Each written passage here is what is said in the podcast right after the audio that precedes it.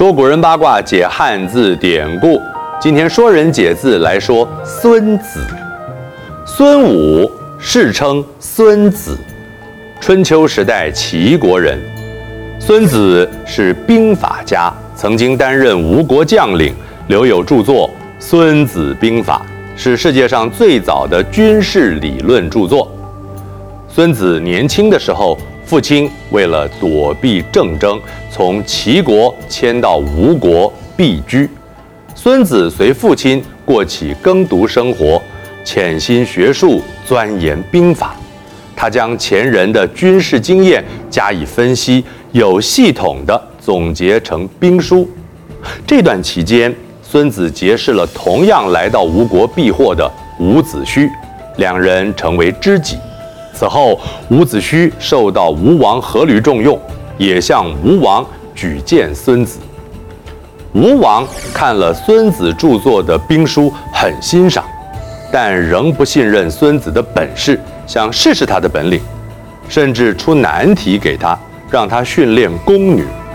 孙子命令一百八十名宫女列成左右两队，指定最受宠的两位宫女来当队长。每名宫女都手执长戟，孙子仔细说明，让他们依令行事。宫女们都说明白了，孙子就接着说明军法刑罚，告诫他们一定要服从军令，否则要受军法处置。宫女们也都答应了。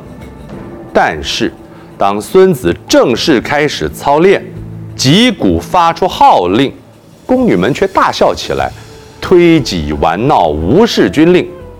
孙子起先说：“嗯，没有把命令解释清楚，是将领的过失。”就重新的仔细讲解了号令：“复三令五申而鼓之左。”第二次击鼓，三令五申就是再三叮咛告诫。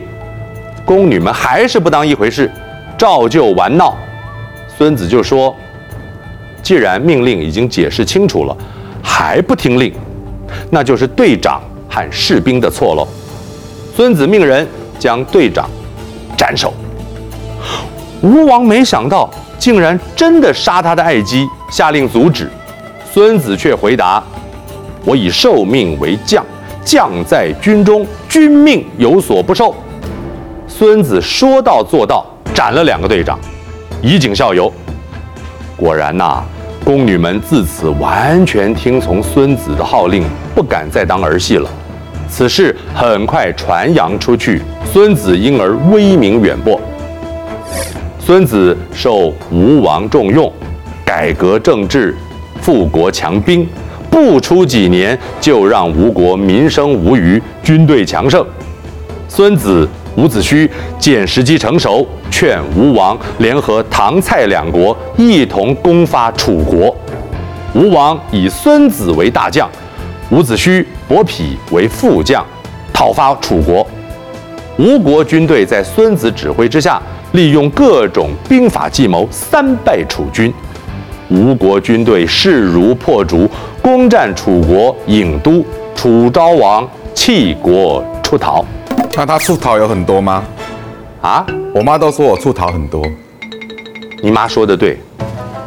吴国声名大振，又接着攻打越国、齐国，战果辉煌。但是孙子见吴王阖闾打败楚国之后，日益骄横，穷兵黩武，终究不是成就大事之人。他辞别了伍子胥，归隐齐国。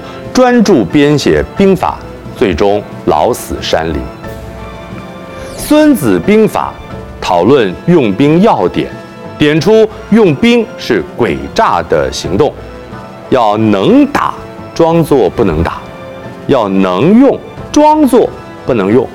在近处要假装离得很远，在远处则要装作很近。对于敌人，要以利诱之。如果对方处于混乱之中，就以武力征服，装模作样想偷鸡啊！这就是要领。防备有实力者，避开强大的敌人。如果对方容易被激怒，就加以挑衅；轻视我方，就刻意使对方更自大。准备充分者，要使其疲劳；内部和睦者，要设法离间。攻其无备，出其不意，此兵家之胜不可先也。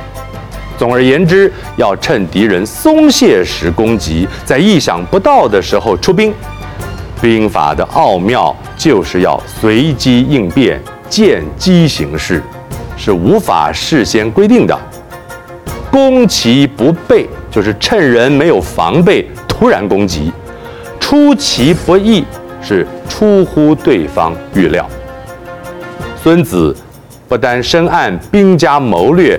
也很重视用武的道德，他的学说影响古今中外的军事家，也进而应用到商业、政治以及待人处事。孙子因此也被尊称为兵圣。说人解字，下次见。